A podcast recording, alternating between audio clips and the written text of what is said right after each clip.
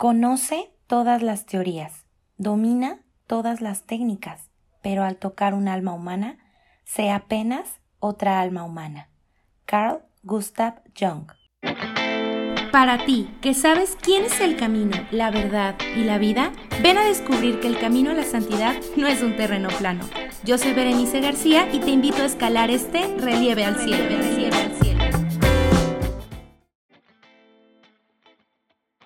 Hola, bienvenidos nuevamente a Relieve al Cielo.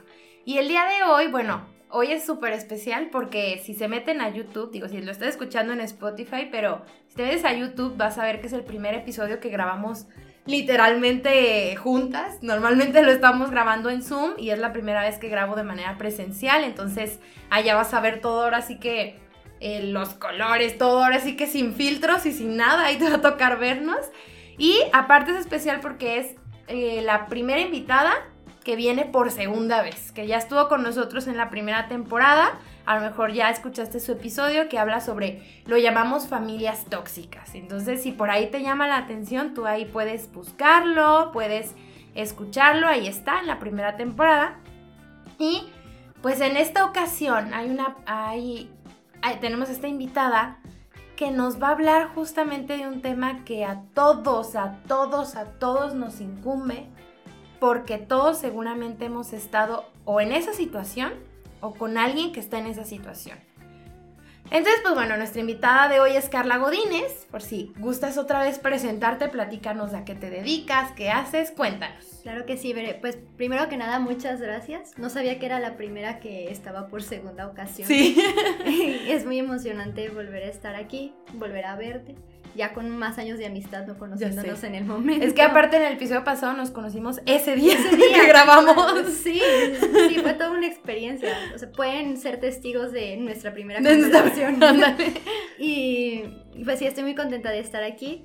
Estoy muy contenta aparte de poder compartir algo que, que pues realmente a mí me apasiona, que es eh, un, un tema que no solamente se ha convertido en mi apostolado, sino también en mi trabajo y me atrevo a decir que en, en, en una misión muy personal que creo que, que, que Dios me ha dado en, en, particular a mí, para también como compartirlo, porque eso se me hace muy hermoso de cuando Dios nos, nos manda algo, ¿no? No nos manda como de manera muy personal y solamente para ti, o sea, es como para compartirlo y su Espíritu Santo en verdad obra, a mí me impresiona cómo eh, muchas ideas o muchos pensamientos que a veces eh, llegamos a tener, no sé si les ha pasado, pero que yo llego a tener, luego los veo reflejados en, en algunas otras personas y se me hace impresionante porque me queda claro que entonces no es una idea mía.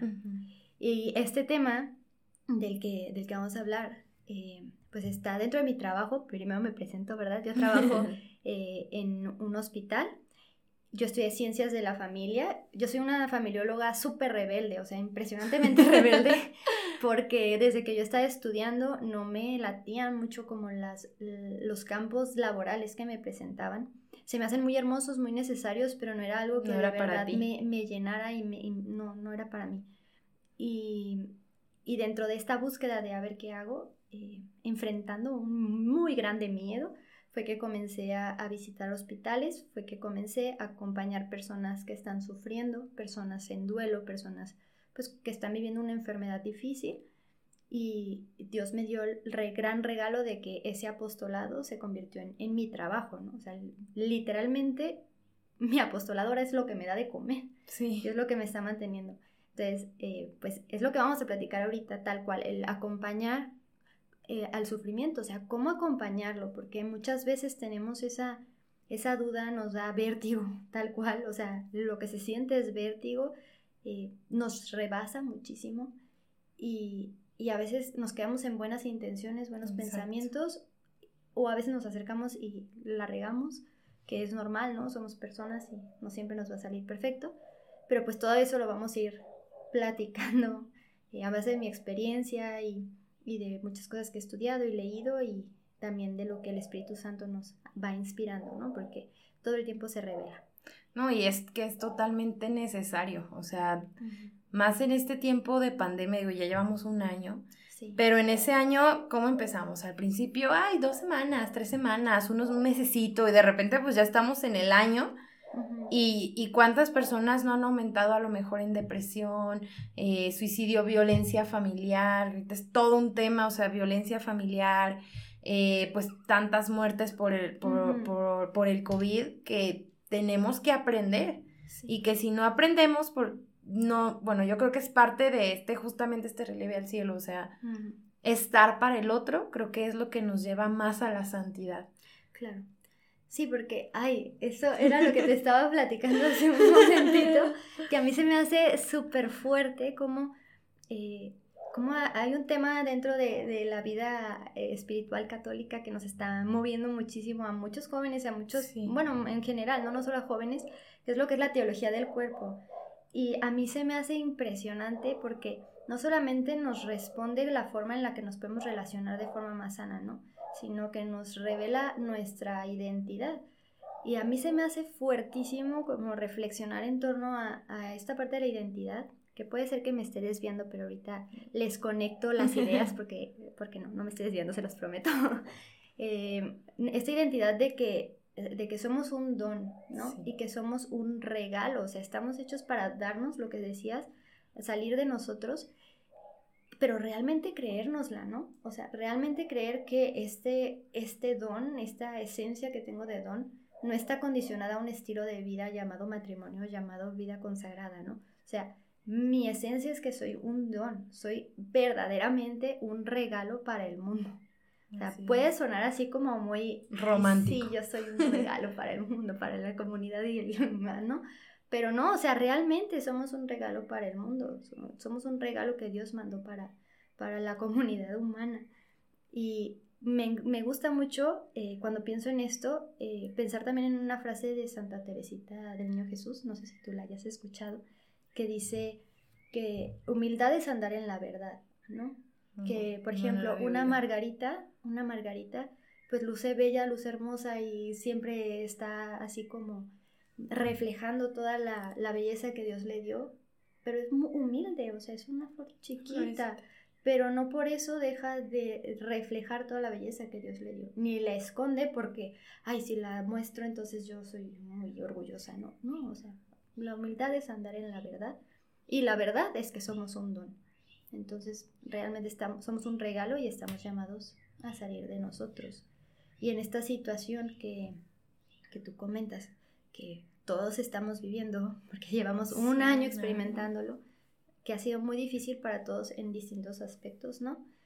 Eh, este, este reconocer que somos un don creo que es muy importante porque eh, va a condicionar mucho la forma en la que nos vamos a acercar hacia los demás.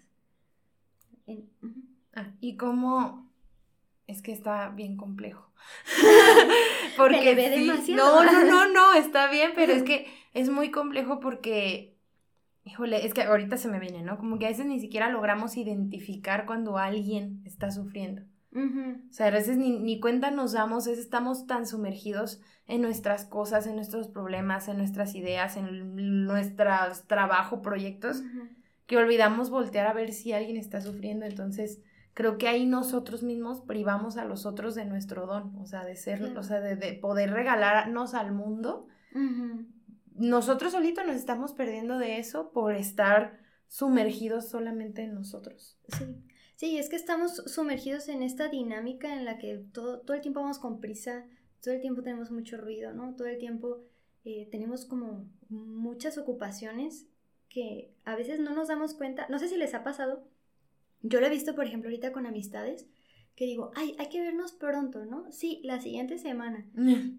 Y, se, pasan meses para que llegue la siguiente semana, sí, porque estamos en esta dinámica de mucho ruido, mucho, muchas ocupaciones, y, en, y es por eso que, eh, para cómo, ¿qué es lo más valioso que podemos dar?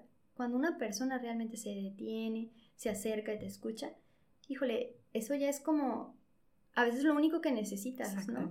a veces pensamos que para una persona que sufre tenemos que llegar con un montón de herramientas y las palabras perfectas y lo único que tenemos que hacer realmente es, es poner esa pausa y acercarnos y, y, ser ese don, ese regalo, que es también muy complejo, ¿no?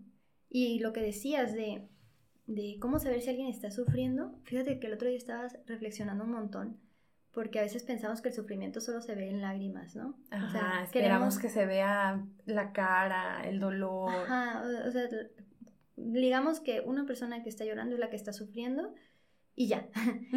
Pero no, no, no, no. Fíjense, les voy a platicar.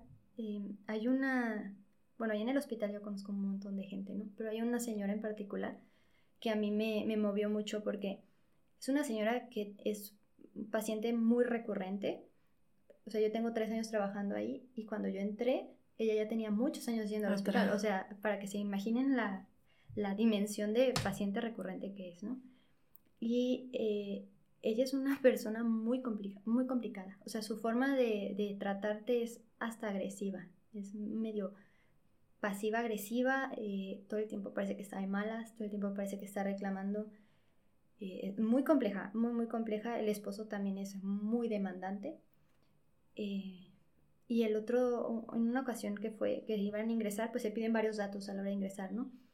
Y dentro de esos datos preguntan cuál es la religión que profesan. Y su respuesta a mí me llamó muchísimo la atención, porque dijo, así textual, dijo, ninguna, porque ni ninguna me hizo el milagro. Y digo, o sea, yo la escuché y la verdad, yo me, yo me conmoví mucho, pues, porque dije, ¿cuánto ha sufrido esta mujer y a qué profundidad, o sea, se siente abandonada para, para decir ninguna? O sea, ninguna.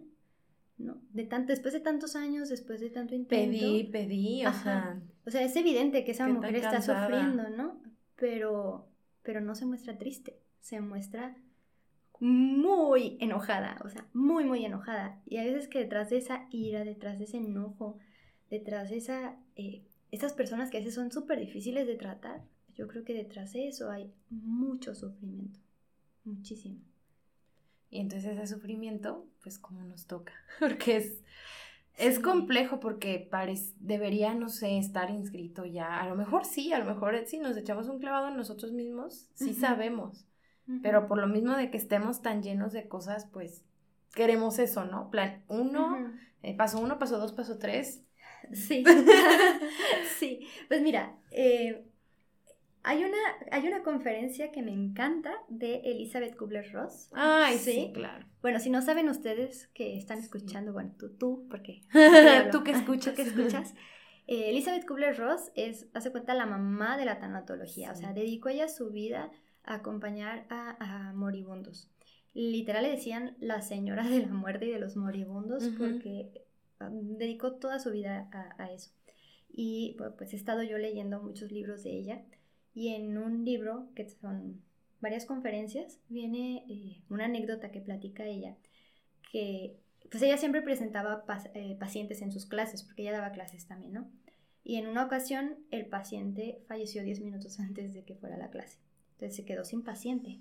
Dijo, pues tengo que ir a presentar algo, ¿no? O sea, no puedo decir, pues se cancela la clase, ¿no? Y se le ocurrió preguntar de qué querían hablar, o sea, dejó el tema abierto, ¿no? Y todos sacaron a, tema un doctor, un doctor de ese mismo equipo que era súper complejo, o sea, pero complejo, complejo de ese tipo de personas, como cuando nos imaginamos un doctor súper egocéntrico y altanero y que nada le hace gusto ni nada, ese tipo de doctor, ¿no? Que aparte le complicaba muchísimo la vida a Elizabeth porque eh, él estaba como en una negación con sus pacientes, porque sus pacientes casi todos eran terminales, pero él como que no podía aceptar que eran terminales y les decía que no, que, que realmente no estaban enfermos. Entonces terminaban yendo con Elizabeth porque Elizabeth era psiquiatra, ¿no?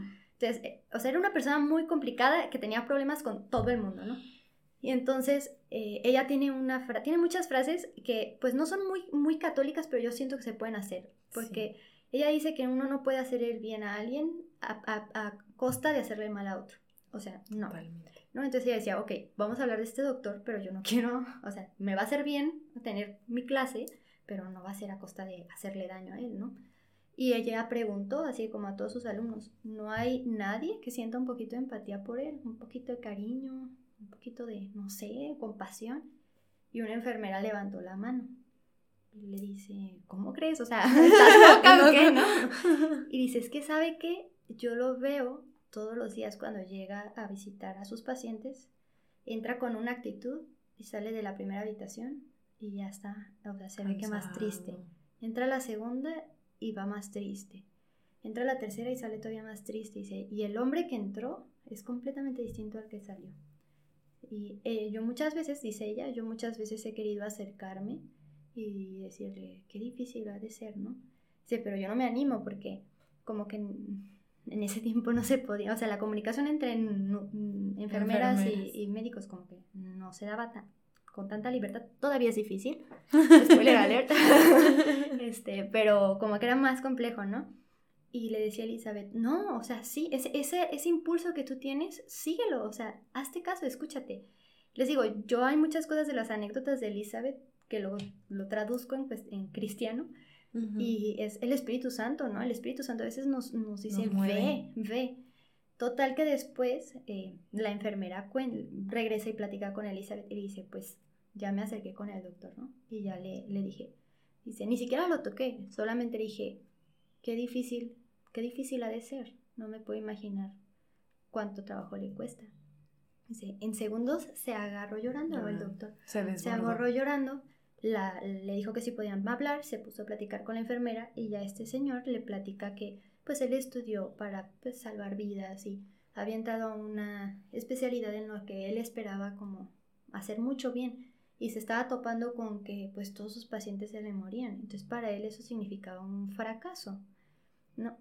Y a partir de esta conversación que tuvo esta enfermera con este doctor, el doctor cambió muchísimo, ¿no?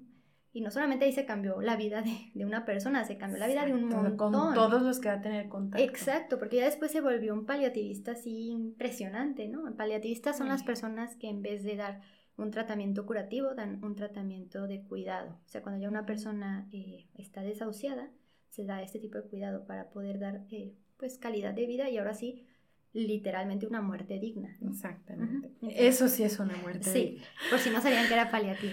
Pero este doctor se convirtió en eso. Entonces, a mí se me hace fuertísimo estos impulsos que llama ella, que yo llamo inspiraciones del Espíritu Santo, eh, toda esta historia, para llegar a que muchas veces lo que tú dices, sí sabemos, sí sabemos qué hacer.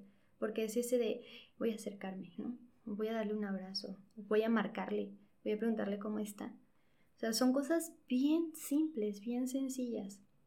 Son acciones concretas. Y que creo que sí implica mucho ir adentro, porque yo he notado cómo hay personas como con esta sensibilidad más aguda de notarlo y de solamente llegar y darle un abrazo y que a lo mejor tú volteas y este qué le pasa. O sea, pero porque tienen una sensibilidad y o sea, sí es un don de Dios, pero al final es algo que yo creo que todos tenemos, no es como que Dios se lo dio a ciertas personas y solo estas personas van a poder tener, no, o sea, más bien yo creo que es, es la persona que le hace caso a, a lo que le mueve en el corazón, totalmente. Sí, completamente, es como muchísima escucha eh, interior.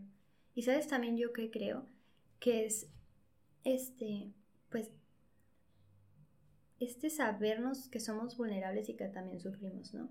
Porque la verdad, o sea, yo les estoy platicando que me acerco y hago, pero no, a mí me sigue dando mucho miedo, o sea, me sigue dando terror, sigo sintiendo esa sensación de vértigo, eh, porque realmente yo pienso, es mi teoría, ya ustedes podrán comentar también qué piensan, pero eh, cuando nosotros vemos una situación vulnerable, una persona que sufre, lo que yo creo que es lo que nos asusta es porque nos damos cuenta que nosotros también sufrimos y que nosotros también somos vulnerables. O sea, en, este, en esta dinámica de, ah, yo tengo el mundo en mis manos y voy bien, voy bien, voy bien, nos damos cuenta que hay cosas que se, que se nos salen de las manos completamente y tenemos una muestra viva y presente enfrente de nosotros y pues se nos, se nos mueve completamente el piso, ¿no? Es como volver a, a sentir de, híjole, somos, somos nada y somos una impotencia porque también cuando estamos frente a una persona que sufre, yo no sé si les ha pasado, pero cuando es una persona que quieres un montón, te dan ganas de meterte en su cuerpo y vivirlo tú para que no tenga que sufrir, ¿no?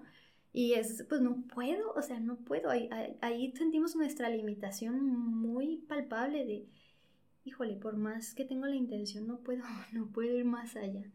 Entonces, también como reconocer esta, estas limitantes, esta realidad de que de que pues el sufrimiento es parte de nuestra vida, porque no lo podemos negar, es, parte de ella, hasta Dios, dicho que, en la vida, en la persona de Jesús, sufrió muchísimo, ¿no? O sea, él abrazó y no solo en la cruz, o sea, porque sí, pensamos en su sufrimiento y pensamos en su cruz, pero no solamente ahí, o sea, sufrió ver cómo sus amigos le dan la espalda, cómo se sintió solo, o sea, cómo la gente que, o sea, yo creo que la parte de la cruz sí fue un sufrimiento físico, pero un sufrimiento emocional enorme de decir cuánta gente, o sea, los estoy salvando, estoy dándoles lo mejor de mí, les estoy dando esta palabra de Dios y me están haciendo daño, o sea, es que la verdad a veces pensamos de que Dios no me escucha, pero yo creo que es el primero en escucharnos porque sabe lo que significa eso.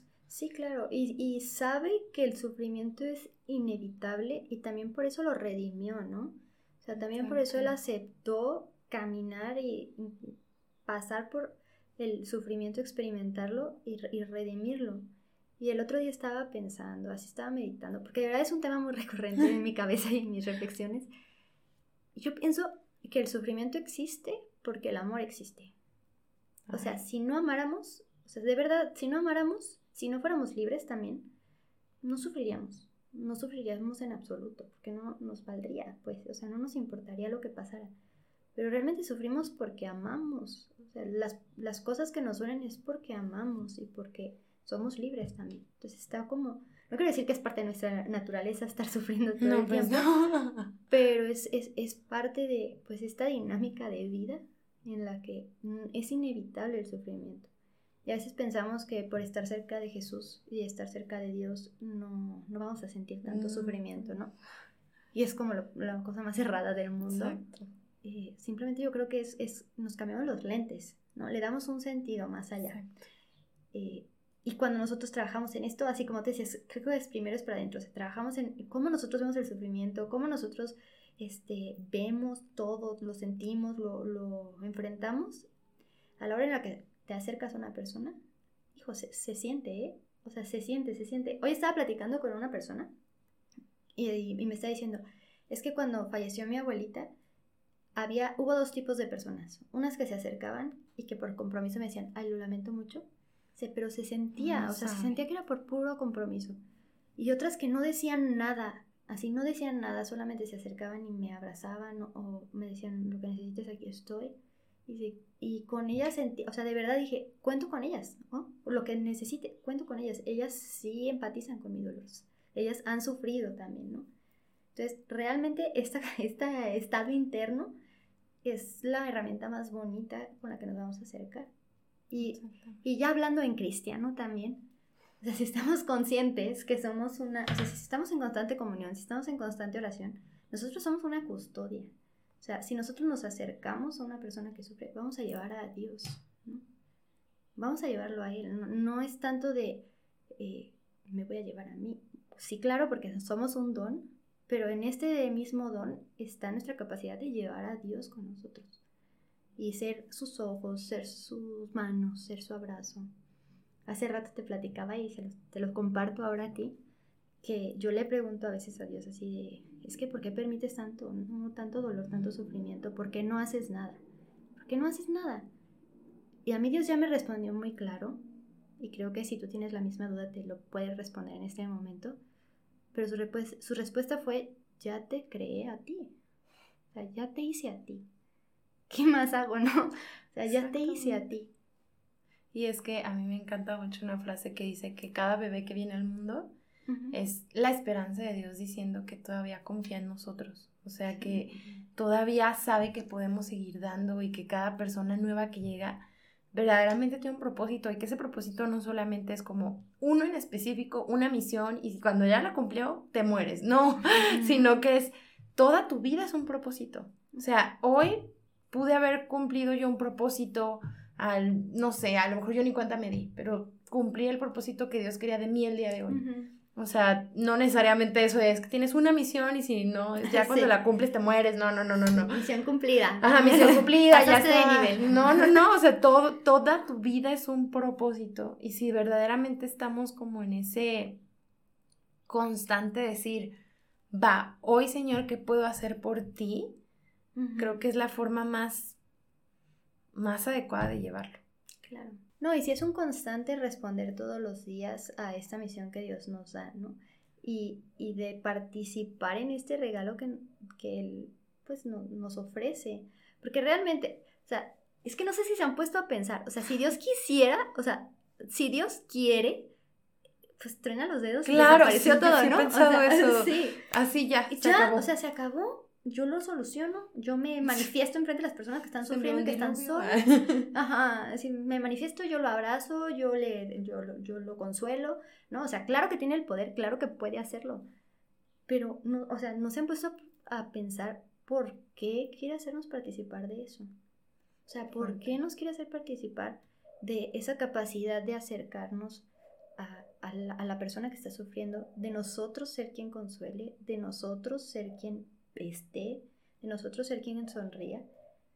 Y a mí se me hace hermoso, o sea, de verdad se me hace hermoso porque lo único que puedo pensar es, o sea, si ustedes lo han vivido cuando se acercan a una persona, cuando das amor te llenas de mucho más amor. Entonces digo, qué impresionante y qué hermoso que Dios me quiera regalar esto o de poder sentir tanto amor al, donarme y al, vivir mi, identidad, ¿no? Y de, de poder ser parte de, su reino, tal cual, ¿no? De empezar a, traer su reino aquí a, la tierra. Eso se me hace hermoso, de verdad. Y que es impresionante porque ahorita con tantas cosas, o sea, ahorita el aborto es, siempre es un tema, siempre es un tema. Pero ahorita ya ves, con un montón de cosas ahí en redes sociales, ahorita es un súper tema otra vez, un boom. Y que a veces uno dice, es que ¿a dónde vamos? O sea, con todo esto que está pasando, de que ya no podemos ni reconocer la vida, o sea, ¿qué está pasando? Y es muy fuerte reconocer que, híjole, o sea, Dios está confiando en los que estamos ahorita sí, aquí. o sea, Dios Para eso. Sí, Dios confía completamente en nosotros y a veces no sabemos cómo responderle. O más bien a veces nos hacemos sordos. yo pienso, sí, nos hacemos sordos. Fíjate que, eh, bueno, yo he trabajado mucho más con personas que están al final de la vida, pero yo sé que sufren, en, el sufrimiento está en cualquier, en cualquier etapa, ¿no?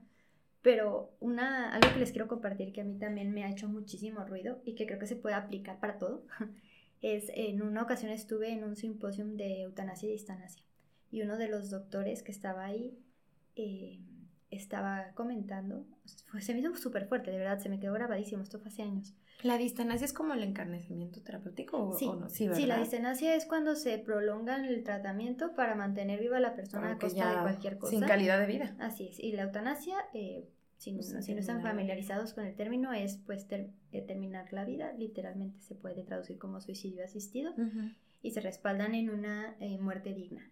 Por eso les decía hace rato que una muerte realmente digna es cuando se dan los cuidados, ¿no? Este, este doctor es paliativista, claramente, y lo que decía en, ese, en esa ocasión fue que eh, una persona pidiendo la eutanasia es un síntoma de que está siendo mal atendida. Claro. está no está siendo feliz, no está siendo Sí, o sea, está siendo mal atendida y es un fracaso tanto médico como psicológico como espiritual. O sea, está tan mal atendida esa persona que la verdad piensa que lo único que le queda ya es morir. Ahí es donde podemos hacer, dar muchísima respuesta, ¿no? O sea, una persona no necesita llegar al límite de estar pidiendo la muerte literal para nosotros darnos cuenta de, ay, tenemos que hacer algo, ¿no? O sea, no, no, no. ¿Para qué llegar a los extremos? Y fíjate que, o sea, ahorita lo que decía del aborto, y traigo el tema en el bueno, a ver, cuando me enteré que estaba embarazada, o sea, yo soy muy provida, muy católica y todo, me asusté mucho. Claro. Estaba muy asustada, me estaba, sufrí mucho, yo creo que el, la, una mañana, ¿no? O sea, el primer día y, y durante como dos meses sí era como todavía. Y pude entender, o sea, dije, es que no lo apruebo, pero entiendo por qué una mujer puede llegar a pensar en abortar. O sea, yo sí dije, pues claro, está asustada. Y luego cuántas mujeres pues quedan sin, sin su pareja, no tienen qué hacer, los corren de la casa, no sé. No lo apruebo, pero es, entiendo, o sea, qué puede pasar por su corazón, por su emoción para decir, mi solución es abortar, porque todo esto está así. Y que a veces no somos empáticos con eso. Y, que ser empático no significa aprobarlo. O sea, alguien puede decir, yo sigo siendo a favor de la vida, pero de todos modos olvidamos que esa persona que piensa abortar es una persona y que también necesita de esa esperanza, de ese acercamiento y no solamente, por ejemplo, otro día hablaba con alguien, decía, Pues sí, pero es que cuando se entere que cuál es nuestra postura nos va a hacer a un lado yo. Pues que no se trata de que llegues a, a restregarle tu postura. Se trata de que llegues a darle esperanza, a darle acompañamiento, a, a, darle contención. O sea, y eso a veces nos falta mucho también por eso, o sea, por quedarnos en que tengo que hablar con argumentos y datos y claro que hay momento para todo, se necesitan, pero cuando estás ya frente a la persona, ahí es un corazón con otro, independientemente su religión, su idea, su ideología, su pensamiento, lo que sea. Y creo que es Carl Rogers, creo que es el que dice, no me acuerdo si fue. Sí. Sí, ¿verdad? el que, ajá, que aprende de todas las teorías, apréndete todo lo que tú quieras, no sé, palabras más, palabras menos. Te puedes aprender todas las técnicas de psicología, te puedes leer todos los libros, pero cuando estés en una consulta, estás con una persona, recuerda que estás frente a otro ser humano, o sea... Sí, eres solo un alma humana. Exacto, o sea, sí, puedes aprender muchas cosas, saber muchas cosas, saberte la Biblia de memoria, pero cuando estés con la persona lo que importa es lo que tú le puedes dar desde tu corazón, no tanto desde tu mente o tu teoría. Sí, claro, porque eh, eh, se me hace mm, padre que menciones esto, porque también es importante saber, claro que hay profesionales y claro que se necesitan estas eh, herramientas, estas técnicas para poder ayudar de una forma más profunda. Pero a ver, es que el tener compasión y acercarnos a ayudar a la otra persona no es de profesionales en psicología, no, o sea, es de humanos, es de personas, es de hijos de Dios, tal cual. O sea, digo, Jesús era Jesús, ¿no? Pero, pero, pues él se acercaba a las personas, pues, o sea, lo primero que hacía, y, y yo creo que la, la, gente lo seguía, la verdad yo no creo que le hayan entendido cuando hablaba. eso es algo que yo de verdad creo. Yo creo que lo que los movía a acercarse era esa presencia, ¿no? O sea, y, presencia no solamente pues, la presencia divina, sino yo me pongo a imaginar cómo los miraba, ¿no? O cómo escuchaba, cómo hablaba, o sea, cómo estaba en ese momento para esa persona, ¿no? Estar, o sea, eso, esa presencia que nosotros podemos estar presentes es lo que se necesita. Y ahorita lo que dices, como, ¿qué puedes entender cuando una mujer piensa en abortar? ¿no? Claro, pues es, es que se nos olvida que una decisión no se toma nada más de la nada, ¿no? Que hay muchas cosas detrás que están moviendo a una persona a tomar ciertas decisiones. No solamente negativas, también hay decisiones positivas que tomamos por lo que hay detrás de las personas. Entonces, ese permitirnos escuchar, híjole, qué, qué valioso es, qué valioso es y qué raro de encontrar ahorita. Qué triste, pero qué raro de encontrar. Sí, y es que si llegamos con nuestra postura, ¿no? O sea, es que a ver, ¿a poco tú te acercas a alguien y le dices, hola, soy católico y te voy a venir a escuchar? O sea, claro que no, claro que no. Es más, ni siquiera tienes que decir a veces que eres católico y por tu forma de se da cuenta que algo hay. Sí, por tu forma de ser se nota. Entonces, yo creo que la, es, esto de ser pro vida no es tanto una postura, es una actitud. Es una actitud y se va a notar no solamente cuando estás argumentando en contra eh, del aborto y a favor de la vida o sea, no, no, no. Se va a notar con cómo tratas a las personas. Porque, perdón, perdón. Pero no hay nada más hipócrita que estar diciendo que sí a la vida, no al aborto y la verdad tratar con la punta del pie a la persona que tienes a un lado. O sea, claro, no hay nada más hipócrita. Porque de verdad las personas con las que estamos debatiendo, con las personas que estamos intentando como dialogar, son personas que sufren igual que tú. ¿no? No conoces su historia, no conoces eh, su vida. Y hay una frase de... ¿Han leído El Gran Gatsby? No lo he leído, pero vi la película. no sé si te sirve. si tienen El Gran Gatsby en su casa, por favor, abran el primer capítulo y lean la primera página. Porque hay una frase que dice, eh, más o menos las voy a mega parafrasear, ¿eh? Pero cuando tú veas a una persona, no la juzgues eh, en base a tus privilegios, porque esa persona no ha tenido los mismos privilegios que tú has tenido. Entonces, a veces habemos personas súper resilientes. Eh, yo no soy tan resiliente, pero bueno, puedo ser más resiliente que algunas personas. Pero hay otras personas. sí, quizá. Eh, pero, o, o, quizá, bueno, he tenido oportunidad de estar en, una terapia, en un proceso psicológico, de haber estudiado ciencias de la familia, de tener cierto conocimiento y ciertas herramientas, ¿no? Exactamente. Pero a veces estoy frente a una persona que no, no sabe lo que yo sé. Lo que a mí se me hace obvio para esa persona no se le hace obvio. Exactamente. Y eso también es importante, como de tener bien identificado, no solamente eh, cuando nos acercamos a una persona que evidentemente está sufriendo porque, por ejemplo, perdió a alguien, sino por una persona que a veces sufre por no entender una, una postura o una idea, o por no poder tomar una decisión, o por saber que tiene que tomar una decisión, pero está tomando toda la contraria porque no se cree capaz de, de seguir firme ante la otra decisión que tiene que tomar, ¿no? O sea, hay muchísimos ah, escenarios de sufrimiento. Nunca vamos a saber qué hay dentro del otro, jamás. Sí, no, nunca. Y que justamente eso que dices de los juicios, ¿no? Eh, muchas veces, y, a lo mejor yo también, trato de pensar alguna ocasión, pero probablemente yo también, cuando escuchamos a alguien que viene con un problema, que te dice, oye, yo me siento así, o me siento triste por cualquier razón que nos digan, y que a veces tomamos nosotros esta postura de que, ¿esos son tus problemas? a mí mis problemas son peores, porque a mí me pasa esto, esto, y ahí pues claro, ¿qué va a pasar con la persona que viene y te cuenta su sufrimiento? A lo mejor pensamos que lo hacemos en buena, o sea, de buena manera, a lo mejor, ¿no? De que, ah, pues para que veas que hay problemas peores. Pero es que a la persona que está sufriendo no le importa si hay problemas peores que el suyo. le duele su problema. Y en eso hay que saber acompañar, a saber que su dolor, el dolor de la otra persona es valioso. Sí, claro. Y que es importante no, no, se me fue la palabra, pero como no... Invalidar. No invalidar, exacto, no invalidar los sentimientos que está teniendo esa persona. Porque a veces creemos que invalidar es cuando dices, ay, relájate, ay, no pasa nada. O sea, eso es invalidar, evidentemente, pero también decir de, ay, mira, pero hay personas que sufren más que tú. Eso también es invalidar. niños con cáncer, en África también está feo. Sí, claro, claro. O sea, hay muchísimas personas que no saben, que yo he escuchado, que no tienen ni idea de lo que los ha dañado ese tipo de, de, frases. A veces nosotros los hacemos con muy buena intención, pero no ayudan pero generan frustración, no o sea, Sí. Genera frustración. Sí, miren, si, si, yo pudiera poner en puntos concretos Eh, cómo acercarse a una, a una persona que sufre o qué hacer ante una persona que está sufriendo. Primero, creo que tenemos que tener la sensibilidad de mirar al otro, o sea, de verdad ver, ver al otro, ¿no? Ver si, si realmente está sufriendo, si realmente necesita algo, que en algún momento todos necesitamos algo, ¿no? Pero tener como quizá esta finura de poder detectar si una persona que queremos está actuando de manera distinta, porque es evidente, oigan, o sea, nosotros conocemos a las personas con las que convivimos y que amamos y sabemos cuando algo no está bien o no, pues empieza a notar. Una cosa es verlo.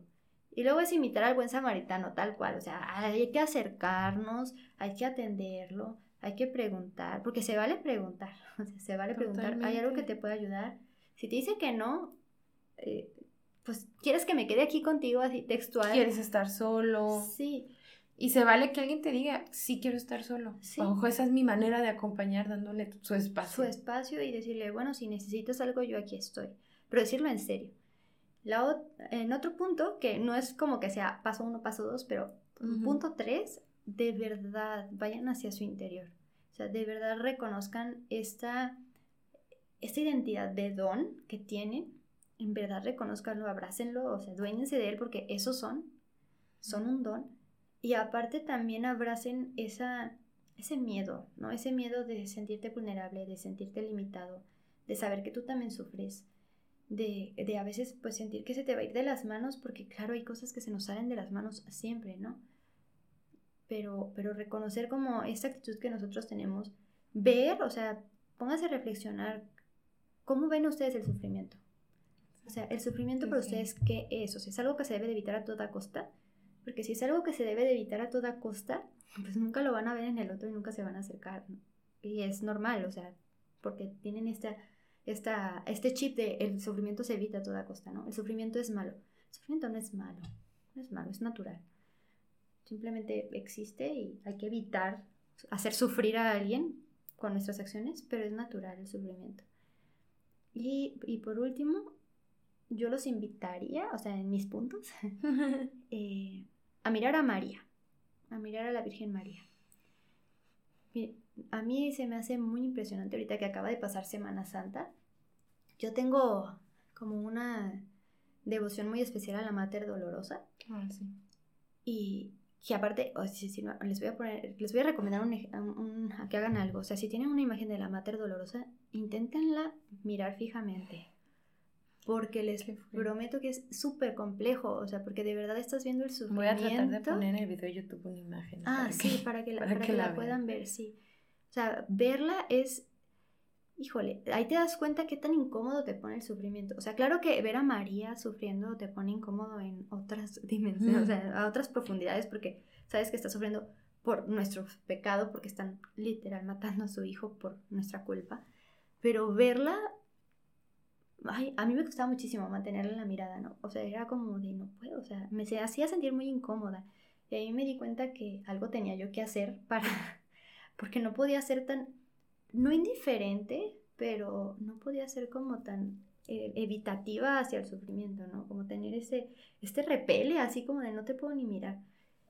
Y ya después cuando la empecé a mirar y a observar más profundamente, entendí que muchas veces no se puede hacer nada ante la situación del otro. O sea, María no podía hacer nada por Jesús. O sea, yo creo que hubiera querido subirse ella a la cruz y que lo bajara, ¿no? Como cualquier mamá. Pero no podía hacer nada. Y aún así estuvo ella todo el tiempo al pie de la cruz. O sea, todo el tiempo. Y yo no me puedo ni imaginar, la verdad, ni, intento pensarlo porque siento que lloro. ¿Qué pudo haber sentido Jesús de voltear y al menos ver los ojos de su mamá ahí, no? digo, yo no voy a hablar por Jesús, pero yo creo que eso también cierto consuelo daba al sentirse tan abandonado tanto por todo el mundo como por su padre. Entonces, entender esa actitud de María de estar al pie de la cruz de los demás a veces es como yo siento que es un camino derechito al cielo, la verdad. y digo, yo no soy nada santa, pero, pero creo que por ahí podemos caminar con bastante certeza de que sí es como una actitud que Dios quiere que nosotros imitemos. Totalmente. Carla, pues antes de terminar, ¿nos quieres ayudar para cerrar con una oración? Sí, claro. para que pues ahora sí que, híjole, que el Señor nos diga ahora sí que quiere de nosotros en esta parte del sufrimiento quién sabe, yo no dudo que estés escuchando este episodio justo en este momento, yo no sé si en, en el, a lo largo del día o no sé, te, Dios te dé esa oportunidad de ser don para alguien más, entonces, pues pídele, pídele a Dios en esta oración también que te permita decir, bueno, ¿cómo quieres que sea don? Adelante. Nos presionamos ¿verdad? En nombre del Padre, del Hijo y del Espíritu Santo. Amén. Señor, primero que nada quiero darte gracias por este momento que hemos tenido para compartir, para reflexionar, para permitir que tu Espíritu Santo eh, se hable a través de nosotros y resuene en nuestro corazón también con las palabras que hemos escuchado.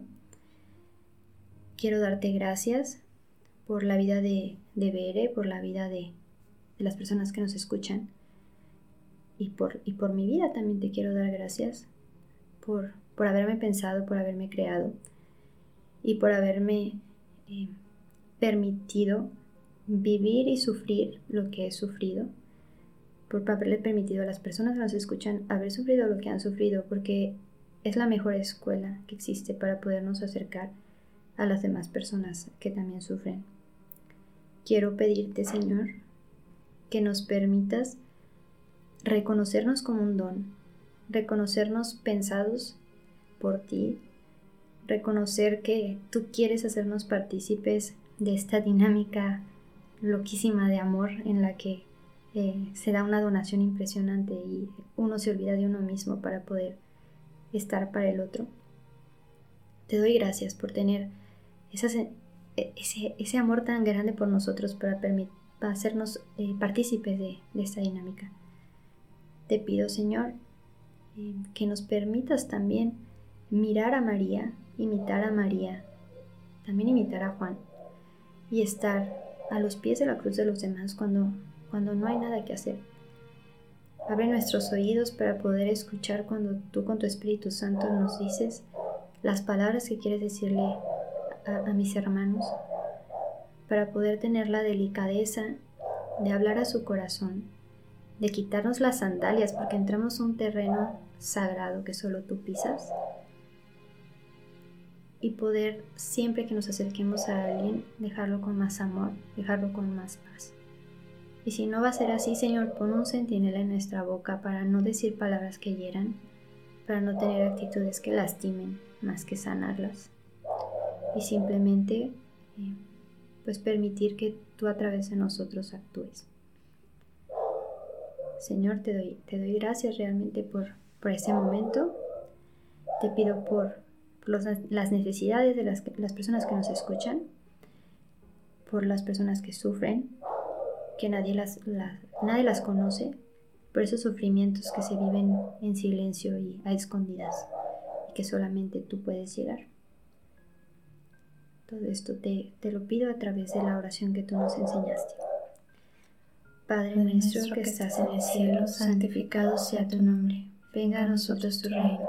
Hágase tu voluntad en la tierra como en el cielo. Danos hoy nuestro pan de cada día, perdona nuestras ofensas como también nosotros perdonamos a los que nos ofenden. No nos dejes caer en tentación y líbranos del mal. Amén. En nombre del Padre, del Hijo y del Espíritu Santo. Ay, qué bonita oración. no, pues ahora sí que gracias a ti. No sé si quieres al Señor. decir algo más antes de terminar. Em, no, eh, si tuvieran alguna, no, ahorita no se me ocurre nada más que decir, si tuvieran alguna duda, eh, miren, mi perfil no es, no es público, pero si me escriben yo con mucho gusto les, les puedo contestar. En, en, Instagram me encuentran como Carla Gofu, soy Carla con C, con C. Gofu, G-O-F-U, por favor no me lo cambien a Goku, no, no, no va por ahí, no va por ahí. Este, y sí, con muchísimo gusto, con muchísimo gusto. Si tienen alguna duda, si quieren, eh, necesitan platicar de algo, si necesitan eh, compartir algo, con, muchísimo gusto. Eh, no es promoción, pero, pero también si algo, alguien se le, se le ofrece acompañamiento en, duelo o es alguien que lo escuche así literal, tal cual, completamente disponible, nos ponemos de acuerdo. si viven aquí en la ciudad de Guadalajara puede ser presencial y si no, pues nos ponemos de acuerdo, puede ser online pero aquí estamos disponibles para, para, lo que necesiten, en verdad, con, con total confianza. Muchas gracias, Carla. Y pues a ti que escuchaste el episodio, de verdad creo que es un llamado, un jalón de orejas de Dios a nosotros para pues realmente poder ser ese acompañante en el dolor como lo hacía María. Así que, pues bueno, ayúdanos a compartir este episodio. Yo creo que todos necesitamos saber cómo acompañar en el dolor y nos vemos en una semana para otro episodio de Libre al Cielo. Bye bye. Adiós. Gracias por escuchar este episodio. Si te gustó, ayúdanos a compartirlo en tus redes sociales y síguenos en Instagram, Facebook y YouTube como Relieve al Cielo. Y a mí en Instagram como Bere García 320.